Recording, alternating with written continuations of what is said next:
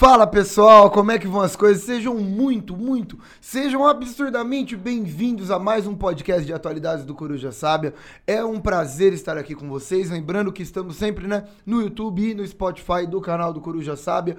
E toda quarta-feira, 19h15, tem episódio novo. E com certeza, sem sombra de dúvidas, de tudo, de tudo que é legal, a parte mais prazerosa é dividir esse espaço com meu amiguinho, com esse menininho bonitinho, Pedrinho, Pedro Zonto. Como é que você tá? Vou fazer uma cara de dramático aqui. Tudo Faz. muito bem, tudo certo. Mais uma semana que estamos aqui reunidos Como é que falar estão suas coisas? assunto bom. Ah, aquela tranquilidade que é o final do ano pro É, professor, é, né? o professor geralmente vive uma época tranquila. A paz, A chama a paz. paz. Tranquilidade, a gente vai indo bem, né? É isso aí. Ô, Pedrinho, e, cara, é, como a gente tem pauta aqui, como a gente tem assunto, eu Sim. sempre penso nisso, porque a gente fala. é, eu lembro quando a gente pensou em criar esse podcast, a gente falou, nossa, será que a gente vai ter assunto pra toda semana? Cara, não, né? Eu acho que tá faltando episódio, né? Porque é, muita coisa, né, mano? É que a gente quer poupar os ouvintes, mas dá pra gravar um, um por dia. Um por dia, Não sei se eu quero exatamente. poupar mais os ouvintes ou me poupar. É uma, uma briga ali muito Cara, grave. e hoje a gente inaugura uma, uma série aqui, o primeiro de muitos episódios que é possível que a gente faça, sobre um assunto, talvez, dos mais famosos da atualidades, né? Pensando num curso de atualidades, numa aula de atualidades, do- dos mais significativos, do, de um que não dá pra fugir, né? Sim. A gente começa uma série sobre separatismos. Então, vamos começar a falar disso. Pedro, primeiro, o que, que é um separatismo? Por que separatismo? Por que, que um quer separar do outro? Vamos lá. Tá, nossa, ó, que, que jogou muito bem essa bola pra minha mão É, é. pra eu resolver não, ela não, agora. ah, não, desculpa. Desculpa. Relaxa. Bom, Vamos lá, segundo não, a lógica começo. nacionalista, É, não. segundo a teoria do Estado de Direito, é. Bom, tudo começa justamente no século XVIII. Não, é, a gente tem que pensar, né, é, que nós temos um número determinado de, de países, né? É, e que nós temos uma ideia é, que é formada no século XIX, que vai é, amadurecer no século XIX para o século XX, que é a criação da ideia do Estado-nação, certo? Perfeito. O Estado-nação, quando pensado lá no século XIX para o século XX, ele tá muito. Na verdade, né, tem suas raízes no século XVI, XVII, mas. Né, 14, 15, XVI, XVII, mas 19, quando isso vai aparecer com mais força, a gente vai ter aquele vínculo, né? Aquela ideia de organizar um Estado com um tipo de governo, com uma população, com uma mesma língua, com uma mesma raiz histórica, com uma mesma identidade étnica. Esses são os elementos fundamentais do que compõem a ideia desse Estado-nação. Só que assim, é, isso funciona com uma via de mão dupla. Então, o século XIX estabelece isso, e aí tem estados que vão estar muito bem com as suas identidades nacionais. A Inglaterra está muito bem com a sua identidade nacional, a França está muito bem com a sua identidade nacional, identidade nacional, Portugal está bem com a sua identidade nacional desde o 1300, basicamente. né? Portugal é o primeiro a ter isso, a gente poderia dizer. Mas isso não se aplica a todos, principalmente lá no século XIX. Nós temos vários estados em que não batem todos esses elementos. Então, por exemplo, às vezes um estado tem duas populações, tem uma população que fala um idioma, outra população que fala outro idioma, como é o caso do Canadá. É, e aí você vai ter uma relação difícil entre um povo e outro, apesar de não ter separatismo lá. Você vai ter povos que têm uma composição étnica mista, apesar da gente falar assim, ah, tal povo é muito parecido. Não, esse povo às vezes tem internamente uma divisão. E aí, quando a gente pensa nesses movimentos separatistas, são movimentos, no geral, locais, que se vinculam a esses estados né, maiores, que têm domínio sobre esses territórios menores em, em tamanho falando, que querem sua independência e vão seguir um caminho desse pensamento do século XIX. Ó, se o que forma essa nação é um povo, uma língua, um território, um governo, eu recuso o governo que acontece agora porque eu quero justamente me atrelar a outro. É isso. Essas são as ideias gerais? É, é, eu acho muito interessante, pra mim, o termo mais importante, assim, do século XIX, dessa linha liberal revolucionária do XIX, é aquela ideia de autodeterminação dos povos, né? Maravilhoso. A ideia de que um povo deve se governar. Então, eu tenho um povo, e de novo, esse conceito de nação é um conceito abstrato, né? O que, que é um povo? O que, que é uma nação? E aí você fala da identificação, né, que o Pedro falou, de língua, religião, etnia, cultura, história. E um povo determina que um povo deve ser, ter o seu próprio Estado. E aí eu acho que surge a ideia de que, primeiro, um povo não deve ser governado por um Estado de outro povo. Surge a ideia de que um povo não deve estar dividido em vários estados. E um povo tem direito de ele ter o seu próprio Estado e se governar. Autodeterminação dos povos. Começa na Europa, mas se espalha pelo mundo, né? No pós-segunda guerra mundial, a gente falou muito ainda da descolonização africana, asiática, né? Tá nessa linha também, né? E aí, qual que é o lance? Tem tanto movimento de um povo espalhado por vários estados que quer se unificar. No século XIX, a história da Alemanha e da Itália é perfeita para isso. E hoje tem muitos casos de um estado maior que domina regiões que tem uma minoria, certo? Então, perante o estado todo, é uma minoria, é uma regiãozinha. E essa regiãozinha tem um povo que não se considera parte daquele estado, não se considera parte legítima daquele estado. E aí essa galera quer se separar. Perfeito, é isso, né? Perfeito, perfeito. E aí, é, qual que é a nossa função aqui dentro dessa série?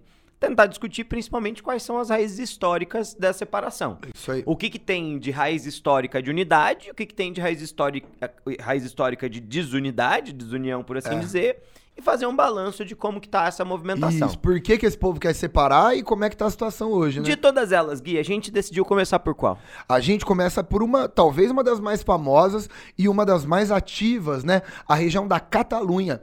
A Catalunha fica no extremo leste espanhol e pega bem o nordeste, né? Porque tá lá em cima. É uma região que faz, né? Ela tem uma fronteirinha com a França. E é uma região muito rica, muito famosa hoje. A segunda região mais próspera e mais populosa da Espanha, beleza? Claro, tem Madrid, a capital. Curiosamente, mas- em PIB, né, é- é- elas É. têm, uma, têm uma, uma tendência de rivalizar. Que Tem louco, que né? O PIB da Catalunha é maior que o PIB de- Então, de, Madrid. existe uma região, Pedro, que desde a Baixa Idade Média, né? Uma região riquíssima, que é a região da Catalunha. E essa região, por raízes históricas, se juntou com o Reino de Aragão, que depois virou o Reino da Espanha. Uhum. Mas é uma galera que fala outra língua, né? A gente fala do catalão, apesar de proximidades com o castelhano, com o espanhol, é diferente. E é uma galera que tem outra cultura e outra base. E vive num jogo de separação, união, de vai e volta, vai e volta com a Espanha. Mas hoje é um dos movimentos é, separatistas mais ativos que a gente tem. Então a Espanha vive hoje um grandioso movimento separatista, que é o movimento da Catalunha, que tem como principal cidade Barcelona. Perfeito. Então, a gente quer comentar sobre essa história, sobre esse processo que tá forte hoje, tá? É um movimento muito ativo, mas tem uma origem medieval, né, Pedro? Perfeito. Bom, perfeito. primeiro ponto. É, o start desse processo na atualidade se deu em 2017, né, Pedro? Uhum. Foi feito um referendo Sim. e foi apurado nesse referendo que 90% da população da Catalunha desejava separação. Sim. E a Catalunha foi lá e declarou a independência, né? Perfeito. Só que é claro que a Espanha simplesmente não aceitou, reprimiu, Uhum. feio o negócio e tá dando um problemão de 2017 até hoje, né? Excelente. É, é interessante a gente pensar é, que quando a gente pensa em, em política, a gente pensa em governo, como nós somos americanos, né? Latino-americanos mais americanos, a gente tem uma tendência a pensar sempre no sistema federativo, né? Em que cada estado tem relativa independência. No caso da Espanha, a gente tem um sistema unitário. Então, o centro das decisões sempre é tomado a partir de Madrid, muito por conta da tendência descentralizadora que existe na política espanhola. Então, Mas a Espanha teve absolutismo. a gente vai falar, a gente vai falar disso logo menos. O Gui vai falar, vocês vão ver que é um pouquinho interessante o que acontece lá na, na Espanha. É, mas não existe é, um governo local autônomo como é aqui, tá? Então, nós temos lá em 2017 esse plebiscito. Em 2014, na verdade, eles fizeram um pré-plebiscito, que é, ó, devemos fazer um plebiscito? E 80% das pessoas falou, sim, devemos. E aí teve o plebiscito em 2017 e 90% das pessoas falaram, queremos a nossa independência. E aí é bom que teve um pré-plebiscito, teve um plebiscito, fizeram tudo e a Espanha fala que não, É, né? A Espanha fala que não. E no momento que a Catalunha declarou sua independência, auto- automaticamente o presidente da Catalunha foi destituído pelo governo da Espanha. Falou assim: ó, não, esse, esse cara aqui não dá, vamos tirar ele aqui, vamos tentar mudar as negociações e tudo mais. Achei democrático. É, é uma maneira de conseguir silenciar as coisas, né? É, e isso deixa uma situação muito tensa internamente dentro da Catalunha e principalmente da relação de Barcelona, que é a capital da Catalunha, contra Madrid, que é a capital da Espanha. E isso vai ser um tema que vai se repetir muito ao longo do nosso pro- programa. Uma tensão entre a cidade de Barcelona e a cidade de Madrid. Então lembre-se, toda vez que a gente fala da cidade de Barcelona, é, estamos falando da Catalunha. Toda vez que a gente fala da- de Madrid, a gente está falando do centro do coração Perfeito. espanhol. E Pedro, é interessante porque as cidades são diferentes mesmo, né? A lógica urbana é diferente. É, a cidade de Madrid é uma cidade associada ao antigo regime, é uma cidade conservadora, com uma população mais conservadora, com uma lógica bem da realeza espanhola. Cara, e Barcelona é pra frente, né? Seja lá o que significa. realeza Exato, já, a gente já chega aí. Cara, e, e Barcelona é uma cidade pra frente, com uma mentalidade moderna, é, é uma cidade progressista. Quando você pega, por exemplo, a história das eleições é, nessas duas cidades, Madrid tá sempre mais associada a um conservadorismo. Bem E católico. Bem católico, conservador, é, governos, nenhum problema aqui da gente abra- abraçar isso. Madrid tem uma tendência de muitos governos de uma direita, né? Sim. E Barcelona já tem um governo mais de, de centro-esquerda, mais associado a uma linha progressista. É, se hoje você estuda, por exemplo, a história das, das minorias dentro da Espanha, você entende que Barcelona é visto como uma cidade muito mais aberta para isso, que você vai ter uma maior segurança, uma maior tolerância, Uhum. enquanto Madrid carrega mais essa linha. E eu acho que faz sentido a gente usar isso na- no programa de sim, hoje, né? sim, Muito porque mostra justamente essas dicotomias, essas divisões. Vamos então fazer o nosso início bloquinho Vamos lá, histórico fazer um ali? bloquinho histórico e voltar? Bora. Lá- voltar lá pra trás? Voltar, É volver. verdade, então tá bom. bom, roda a nossa primeira vinhetinha e vamos trocar essa ideia de história então.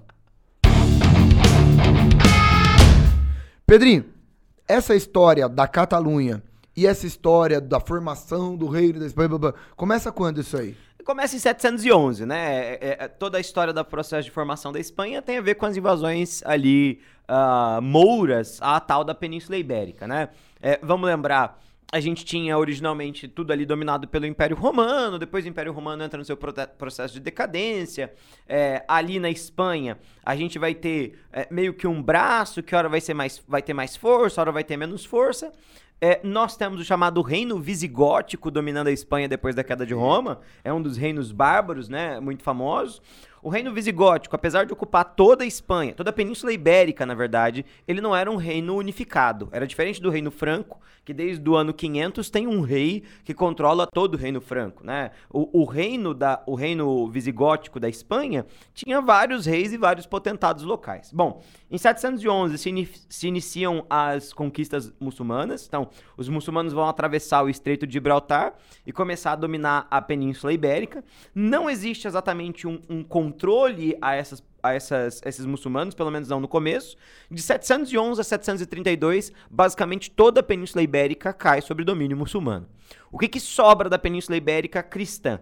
O extremo norte, que é o chamado Reino das Astúrias, e a França, basicamente o Reino Franco, né? A gente tem em 732 a famosa Batalha de Poitiers, que é a batalha do Carlos Martel, que Carlos vai Martelo? Aham. que vai iniciar justamente o processo de guerra de reconquista, e isso estimula o, o- o- esse, esse reino das Astúrias a iniciar o seu processo de conquista também.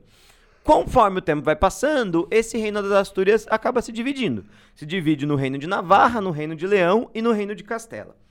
Esses três reinos, então Leão, Navarra e Castela, são a base, são reinos que são muito importantes para a formação da Espanha. É, para a formação daquilo que a gente chama de Catalunha, é mais importante do que todos esses é, na verdade, o tal do Reino de Aragão. E o Reino de Aragão não se forma com uma identidade das Astúrias, mas se forma com a identidade francesa. Esse primeiro elemento é elemento fundamental. Então, o Carlos Magno, né, a onda do Carlos Magno, ele vai avançar sobre o- a Espanha, né, a, a marca da Espanha é o extremo sul do seu domínio ali territorial funda nessa região chamado Condado de Barcelona, e esse Condado de Barcelona vai ser extremamente é, importante porque ele estabelece relação com os muçulmanos. Então, eles fazem muita guerra, mas fazem muito comércio. E desde esse momento, essa região é uma região muito próspera, entende? É, é interessante que é uma região litorânea, né? Sim. Então é, a navegação nessa, nessa, nessa localização sempre foi muito intensa, Sim, né? muito As intensa. redes comerciais. Muito aham. intensa. E tanto o comércio marítimo quanto o comércio terrestre mesmo, tá? E aí o que acontece? Esse condado de Barcelona, portanto, vai falar um idioma de origem latino, mas misturado com o franco, então é diferente da língua portuguesa, é diferente da língua espanhola, é, que é uma língua é, de origem latina, mas com influência da Península Ibérica, então ele, ele é parecido em muitas coisas, mas em outras coisas ele é diferente, porque ele se lembra, ele se vincula bastante ao francês. Esse condado de Barcelona se transforma, conforme o tempo passa, no reino de Aragão, e o reino de Aragão é, acaba se transformando no domínio de praticamente todo o leste da Península Ibérica. Dentro do reino de Aragão está o Principado da Catalunha, né, é, que é justamente cuja capital é Barcelona, o reino de Valência, é, e isso tudo acaba compondo essa identidade local. E esse reino vai, ora, apoiar a reconquista, por exemplo, do Reino de Leão, do Reino de Castela, ora vai combater essa galera. E isso é uma coisa interessante da Guerra de Reconquista, né? A Guerra de Reconquista começa lá em 732, mas ela não se encerra até o 1492, né? E... É, aliás, é louco, né? O termo guerra nem faz sentido, não é uma guerra, não né? é, é uma guerra contínua. Oito séculos, são, né? São é. guerras. E aí, é. nesse processo de guerras, tem católicos que se dão melhor e, portanto, eles Total. se aliam e se ajudam. E tem católicos que se dão melhor com os muçulmanos. Cara, sabe? a história da formação portuguesa, né?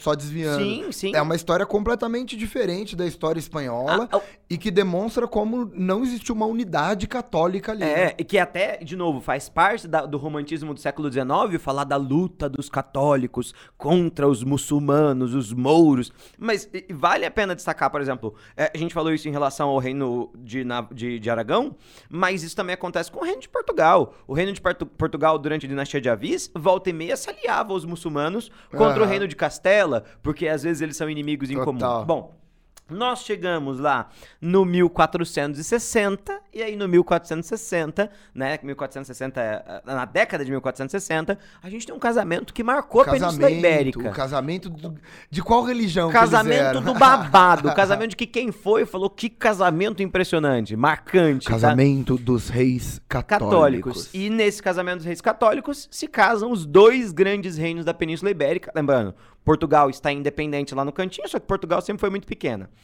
Une-se o reino de Castela, que originalmente né, era o reino de Leão, Navarra e Castela, que se transforma só no reino de Castela, mais esse reino que é o reino de Aragão, portanto. A rainha Isabela de Castela se casa com o rei Fernando de Aragão e dessa maneira nasce o reinado de Castela e de Aragão, que nós passamos a chamar de uhum. Espanha, mas que até o 1700 não vai ser chamado de Espanha, é na louco, verdade. Né? E aí o que, que vai ser muito curioso? A gente falou para vocês, ó, olha, olha que a história geral acontecendo na frente do olho de quem tá nos assistindo e do ouvido de quem tá nos escutando. Nossa, eu achei Cara, emocionante ó que brilhante, ó que brilhante, ó, presta atenção. A gente falou que o reino de Aragão era muito rico, tá certo? Correto. Por conta do comércio mediterrâneo, correto? Correto. Só que o que vai acontecer a partir do 1492? As grandes navegações. E o eixo econômico se desloca de Aragão para onde? Para o reino de Castela. E aí o que, que vai acontecer com a economia do reino? A economia do reino de Castela passa a ser maior do que a economia do reino de Aragão. E isso vai mudar o centro do poder de Barcelona para a cidade de Madrid. E aqui a gente já vai ter o início desses primeiros atritos, tá? Bom, Perfeito. Os reinos vão é, continuar. Interessante, só fazendo. Sim, sim. Interessante que na baixa Idade Média você tem o Mediterrâneo, né, como sim, centro de comércio. Sim. E aí você tem Gênova, Veneza e a Barcelona aparece aí.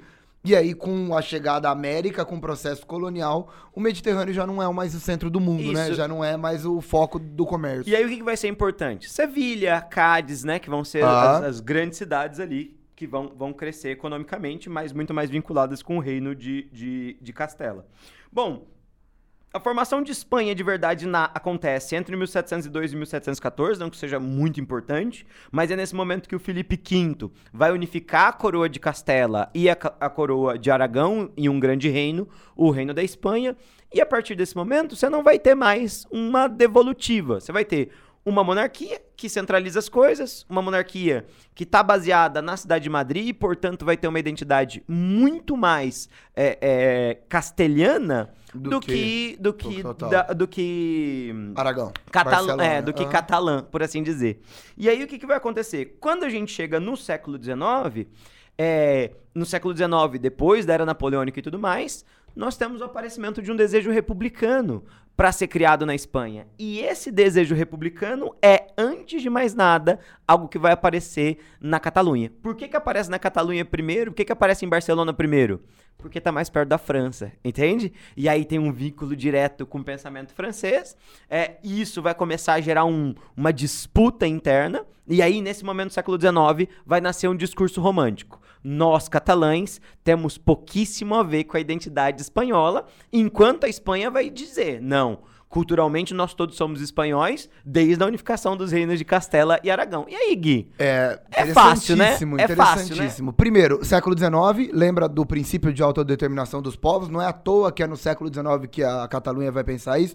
Lembra da, do movimento na Itália, do movimento na Alemanha, do tanto de Revolução Francesa que teve. Uhum. É, ô Pedro, e aliás, uma, um, uma coisa que a gente estava discutindo muito aqui.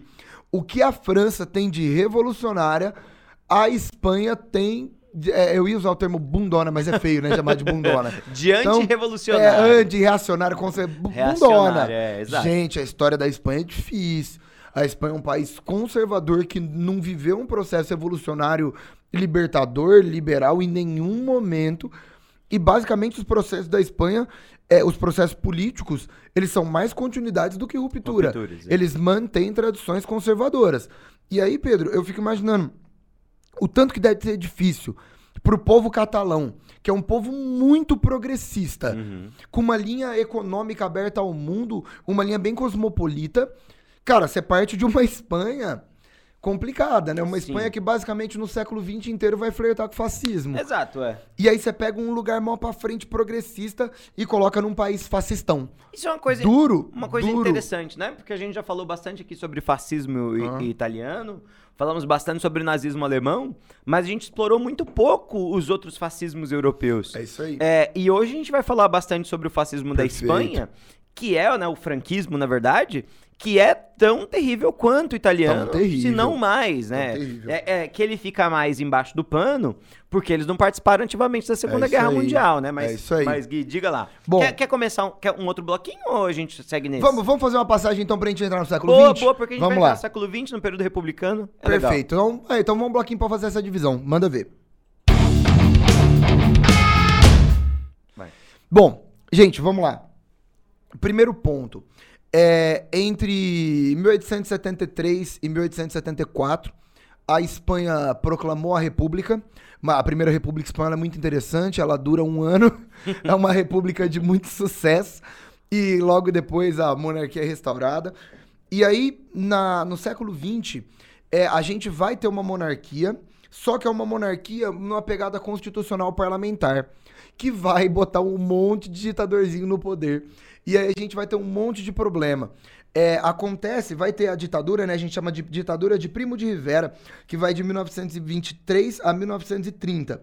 E era o rei Afonso XIII, tá? Uhum. E aí, Pedro, é, quando acaba essa, esse período ditatorial aí, que é um primeiro-ministro, né? Um ditador militar, é, o rei tá com uma imagem muito manchada. Ele fala assim: vou fazer uma, uma campanha democrática e agora a Espanha vai ser um país democrático. O que ele fez? Convocou eleições abertas, universais, em todas as cidades espanholas para todo mundo escolher né, o presidente da província uhum. autônoma e escolher os seus prefeitos. E ele fez uma eleição zona no país para mostrar que ele é um homem democrático. Saiu do ultraconservadorismo pro ultralibertarismo, assim. E aí, e aí ele fez uma, uma super Eleição, resultado: todas as cidades elegeram homens republicanos. Muito bom, muito bom. E aí ele falou assim, gente, então eu acho que eu vou embora. ele fugiu e a Espanha proclamou uma república. Então a República Espanhola é de 1931. É. Gente, presta atenção, ele não abdicou. Ele só falou, ó, eu de vou deixar o trono aqui pro meu filho e pros netos, que era tudo criança, tudo jovem, e ele vazou. E aí Espanha proclamou uma república em 1931. Bom, vamos lá. Primeiro ponto. Nasce uma república. O republicanismo espanhol é muito interessante. Em 1931 até poderia dizer que é é o melhor período da, do governo espanhol. É um Sim. período um período que a Espanha entra numa linha progressista, legal. E foi a época que a Catalunha teve a maior autonomia. A liberdade, a gente tava conversando isso agora, né? Você que me falou. A liberdade de uma constituição própria, de um governo bem autônomo, quase que um caminho para uma futura independência mesmo. Então lembra disso, tá na Segunda República Espanhola. Ela vai de 31 a 39. É o auge, o auge é, da liberdade catalã. É, eu, eu- eu diria, Gui, é, mais do que por um sentido Hum. pró-independência, poderia ser o sentido da criação de uma federação ou de uma confederação, Isso. assim. E que poderia estar tudo bem, né? É, porque o desejo de situação. independência, ele cresce quanto mais você o tira. É, é, olha, bonita Não essa. é? Nossa, eu achei bonita essa é frase. isso, cara. É isso, eu achei Obrigado, bonita essa senhor, Eu frase. sou um frasista. É, É o. Churchill do século É, XXI. História eu não sei muito, não, mas Não, frase. ruim. História eu sou fraco. Bom, gente, voltando, chega aí. O que, que vai acontecer? Década de 30, tudo lindo, a região da Catalunha recebeu uma, uma grandiosa autonomia e tava dando tudo certo. Só que, Pedro, a década de 1930 no mundo é uma década delicada. Sim. É uma da- década delicada, porque, gente, eu poderia te falar que grande parte do planeta vê partidos fascistas surgindo e vê o embate né, entre socialistas e fascistas. Já falamos muito de fascismo aqui, do fascismo como uma resposta ao crescimento do movimento socialista e comunista no mundo. E o mundo vive guerras civis. Cara, a gente falou, né? O Brasil, no governo constitucional do Vargas, vai viver isso com a ANL e a A e B. A China vai viver uma guerra civil do Chiang Kai-shek e do Mao Tse Tung. A Alemanha. A Alemanha, o que vai acontecer na Itália, o movimento do Mussolini é um movimento depois de, de uma ascensão é, socialista. E a Espanha vai se enfiar numa guerra civil. Por quê? Porque teve eleição na Espanha e os republicanos socialistas ganharam essas eleições. A Espanha vai ter uma maioria socialista, de novo, eleita democraticamente. Uhum. Não é um golpe de Não é Estado. um golpe de Estado. A, a Espanha vai ter um governo socialista que foi eleito. É claro, como no mundo inteiro acontece, a reação fascista vem forte. Uhum. Gente, presta atenção. A Guerra Civil Espanhola é o modelo de guerra socialismo-fascismo. É o modelo de guerra das guerras civis da década de 30, do entreguerras, né, que a gente gosta de chamar. Por quê? Porque é a mais es- é, explícita de todas, entre socialista de um lado e fascista do outro. É a mais violenta. Ô Pedro, a gente fala muito da Alemanha, da Itália, porque se envolveram na guerra que você falou, e é complicado e tudo mais. Mas em guerra civil, a da Espanha é a mais violenta de Sim, todas. sim. A Espanha é a mais horrível de todas. Sim. E o- os nacionalistas espanhóis, fascistas, vão ser liderados por um general chamado Francisco Franco, que vai ter abertamente, e aí já era o problema, abertamente o apoio da Itália de Mussolini e da Alemanha de Hitler. A Luftwaffe, né, a aeronáutica nazista vai pra lá. E aí é, é famoso, né, porque gente, vamos lá, onde eram as regiões mais pró-socialismo, pró-republicano, mais é, progressistas? Exatamente as regiões separatistas. As mais afastadas do As mais- centro. é. Isso, perfeito. Que é a Catalunha e ainda vamos falar, ainda vai ter um episódio de País Basco. País Basco, é. Que é História do ladinho da Catalunha. que é do ladinho. História famosa. Mussolini fez, mandou a sua aeronáutica e fez um bombardeio na Barcelona que foi horrível em 38. E é exatamente nesse contexto que a Alemanha faz um bombardeio no País Basco, né? Sim. Que, por que, que é mais famoso? Por conta de Berni- Guernica. Guernica, é. né? E aí a gente tem a obra do Pablo Picasso. Então calma que a gente ainda vai falar de País Basco. Uhum. Bom, o franquismo vitorioso inicia um período fascista na Espanha, perceba agora.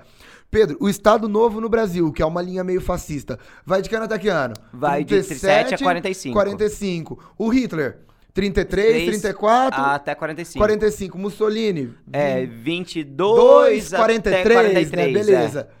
Francisco Franco, na Espanha, faz um governo fascista de 39 a 1975. Durou um pouco mais. 75. Cara, é assustador. Sim. A Espanha se enfia por décadas num regime fascista. Que quando acaba, acaba sem revolução, que acaba porque o Franco morreu e mandou o rei voltar no lugar dele, que é o rei que carrega a mesma ideologia que ele. Sim. Que é a família real espanhola hoje. Uhum. Cara, isso é maluco? Da boa, na boa, vamos fazer um julgamento aqui. Isso é Uhum. maluco? Gente, primeiro ponto: o pior período da história da Catalunha foi durante o franquismo, tá? Porque o Franco carrega o nacionalismo, né? E nesse nacionalismo ele vai proibir qualquer expressão cultural. De novo, o nacionalismo castelhano. Isso, castelhano, É, boa. é. Castelhano, de Madrid. Que a espanhol. identidade de Madrid é mais Isso. importante. Vai proibir que seja falado catalão nas escolas. Proibir, proibir com pena de morte. Sim, sim. Que seja falado catalão, que qualquer universidade estude isso. Lembrando que o mundo universitário de Barcelona é incrível, Sim, né? É muito sim. poderoso. É um dos polos tecnológicos da Espanha até hoje, inclusive. Do mundo, né? Sim, sim. E aí, por conta deste fator, a repressão à questão catalã é muito grande durante o franquismo. Bom, o franquismo acaba, ainda não é, não é nosso foco do episódio franquismo, mas lembra que de 39 a 75 a gente teve uma ditadura fascista horrível, horrível na Espanha, e que vai reprimir a questão da Catalunha mais do que nunca. E o franquismo acaba em 75, quando ele morre. Ele coloca no poder o rei Juan Carlos I. Pedro tava me falando que é um, parece que é um cara bem legal, né? Ele abdicou em 2014 só por motivos bacanas, né, Pedro? Ele abdicou em 2014 por conta de uma questão de lavagem de dinheiro dentro da Espanha, que ele não, não declarava os impostos. Quem nunca? É, e também por conta de um probleminha lá que teve com ele matando elefantes na África, né? Mataram um, elefantes um na África safari. no, no século XXI. Isso, é, não estamos falando do século XIX, não. Matar elefantes na África no século XXI e lavagem de dinheiro. Sim. Um grande ser humano, né? Sim. Um humanista, um homem à frente do seu tempo. Gente, vamos lá. O franquismo acaba em 75 e colocam no poder Juan Carlos I de Bourbon, né? É o, é o retorno da monarquia espanhola. E, de novo, situação complicada. Não é uma revolução, não é um levante, não é um movimento libertário. O Juan Carlos I, ele carrega muito do franquismo. Existe um período, né, que a gente gosta de chamar de, de transição, né? É isso, transição espanhola. Que é o período que a gente vai, vai ter um pouco da monarquia do Juan Carlos e um pouco ainda das estruturas do Franco. É, isso acaba no começo da década de 80. E é um período que a cidade de Barcelona vai desenvolver muito, tá? É, a década de 80, a década de 90, a década de 2000, a, a Barcelona, a Catalunha desenvolve muito. Hoje, de novo, compete em PIB e é uma das principais regiões em população e em PIB, em produção E da União turismo, Europe- e turismo, é. Boa, Porque da a União região que tá Europeia. Barcelona, tá, tá tudo, Gaudí tá lá, tudo de incrível tá lá. Exatamente, É. Não, e, e é, e é isso, tipo, é uma cidade progressista, uma cidade legal, com praia boa. Cara- Falam que balada boa, né? Falam que Barcelona é um negócio muito bom de, de restaurante, de alimentação, de noite e de praia, de obra de arte. É, é uma linha incrível. Eu ia falar isso, né? Tem até essa comparação que você pode fazer, né? Tipo, Barcelona você tem lá esse. É óbvio que é uma comparação boba. Uhum. Mas você tem esse progressismo arquitetônico do, do, do Gaudí, se for na Espanha, do Gaudí, se for na França, né? Que é o principal nome da arte, da arquitetura. E, e Madrid tem lá o romantismo, né? Cara, É, o neoclassicismo, neoclassicismo, o barroco. barroco, assim, tem até uma oposição de vanguarda artística É. Claro. versus. Cara, você anda em Barcelona, você vai ver o, o modernismo. sim, sim. Você anda, você anda em Madrid, você vê o antigo regime. Sim, sim, sim. É, eu sei que é, é uma comparação boba, mas eu acho muito legal, É. porque demonstra muito bem o que são essas cidades, Sim, né? sim. Bom, e aí, gente, o que vai acontecer? O auge desse movimento catalão é, de independência da Catalunha é durante o século XXI, tá? A partir do, do ano de, de 2010, a gente tem o, o grande. É, em 2006, foi feito um manifesto chamado Somos uma Nação. Em 2011 foi criado a ANC, a Assembleia Nacional Catalã. Em 2013 fizeram a cadeia catalã, isso é muito legal, a gente tava conversando. A galera deu a mão, isso foi inspiração dos países bálticos. Fizeram, né, quando os, os bálticos quiseram separar da União Soviética, Estônia, Letônia, Lituânia, eles deram a mão, velho, fizeram uma corrente de 800 quilômetros. E aí o povo catalão em 2013 fez uma corrente, deram as mãos de 400 quilômetros, doido, né? Que legal. É, e aí vai ter muita manifestação em 2015, muita manifestação em 2016, e aí em 2017 tem o referendo e 90% da população declara o apoio à independência da Catalunha. Gente, é, é uma discussão grande, mas assim, foi um referendo legal. É, e foi um referendo, foi feito naquele povo. A Espanha falou que foi ilegal porque não consultou todo o povo espanhol. Mas, mas uai, tipo, não, uai, se, se é um referendo pra independência da Catalunha, uai, tem que ser O povo que interessa é o povo é, catalão, né? Ué, ué. E aí foi feio, por quê? Porque em 2017 a Espanha, isso é famoso, tá? Vou te contar do, o número aqui, parece que é específico, mas é famoso. O Senado aprovou o que a gente chama de artigo 155. Esse artigo 155 era um artigo que nunca havia sido proclamado e havia sido aprovado desde o franquismo, que é um artigo que tira a autonomia de uma província e dá direito para o governo central intervir. Uhum. E aí foi aprovado o artigo 155 na Catalunha. O presidente foi exilado, tá? Que é uma figura muito importante. Essa ideia, a gente fala sobre essa essa linha, que é uma linha muito significativa. Eu tenho o nome dele aqui, Carles, eu coloquei o nome que eu não sei falar, tá? É Carles Pildemont. Pildemont. Tá. E esse cara, hoje ele tá exilado, ele foi pra Bélgica, depois ele foi pra França, e ele é considerado a maior figura hoje que luta pela independência da Catalunha, já formou um monte de partido. É, lembrando que em 2014, o, o que tava falando, né, o Juan Carlos, ele renuncia e dá espaço pro filho dele, que é o Felipe VI, uhum.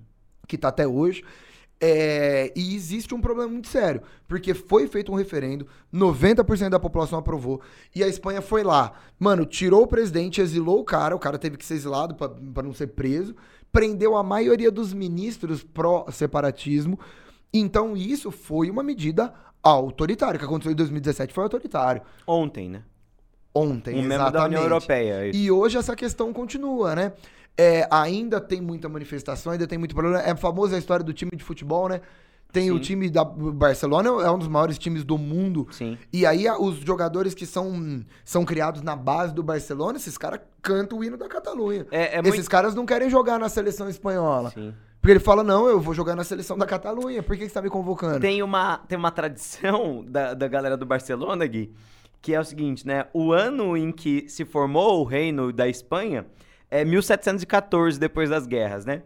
Aos 17 minutos e 14 segundos dos jogos, eles cantam o hino da independência da Bar de Barcelona. Sempre, é assim, é muito legal. Cara, e tanto quando o time de Barcelona explodiu, o, a família real espanhola começou a investir em time de futebol. O, na verdade, desde o e Franco aí, isso é, vem, né? É, o, o Real Madrid... É uma o né? Real Madrid, o Real Sociedade, Sim. porque eles receberam um investimento da família real, porque falaram, o time de, de Barcelona é melhor que o nosso. É. E aí começaram a botar dinheiro. Então essa rivalidade Real Madrid-Barcelona tá diretamente associado a essa condição Sim. também. É, que é, loucura, É né? muito legal isso, né? Muito curioso. É a maior rivalidade da Espanha e é um negócio assim que vai pro mundo todo, vai assim. pro mundo todo. É muito interessante isso.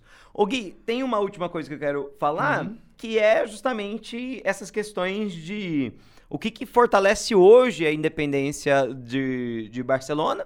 E aí, principalmente a questão econômica, que Barcelona acha injusto pagar impostos ao governo central, porque eles acham que eles fariam melhor, que eles teriam melhor reciprocidade com a autonomia. Além disso, essa autonomia seria republicana, não monarquista. Eles recusam a ideia de uma monarquia justamente por conta dessa carga do franquismo que carrega-se junto da monarquia espanhola. E a ideia da nova identidade do século XX, que é a identidade europeia. Então, a criação dessa grande união que é a União Europeia, que se identifica não por conta da sua fronteira nacional, mas por ser um bloco multiétnico e multicultural com reciprocidade. Então, esses são os principais argumentos.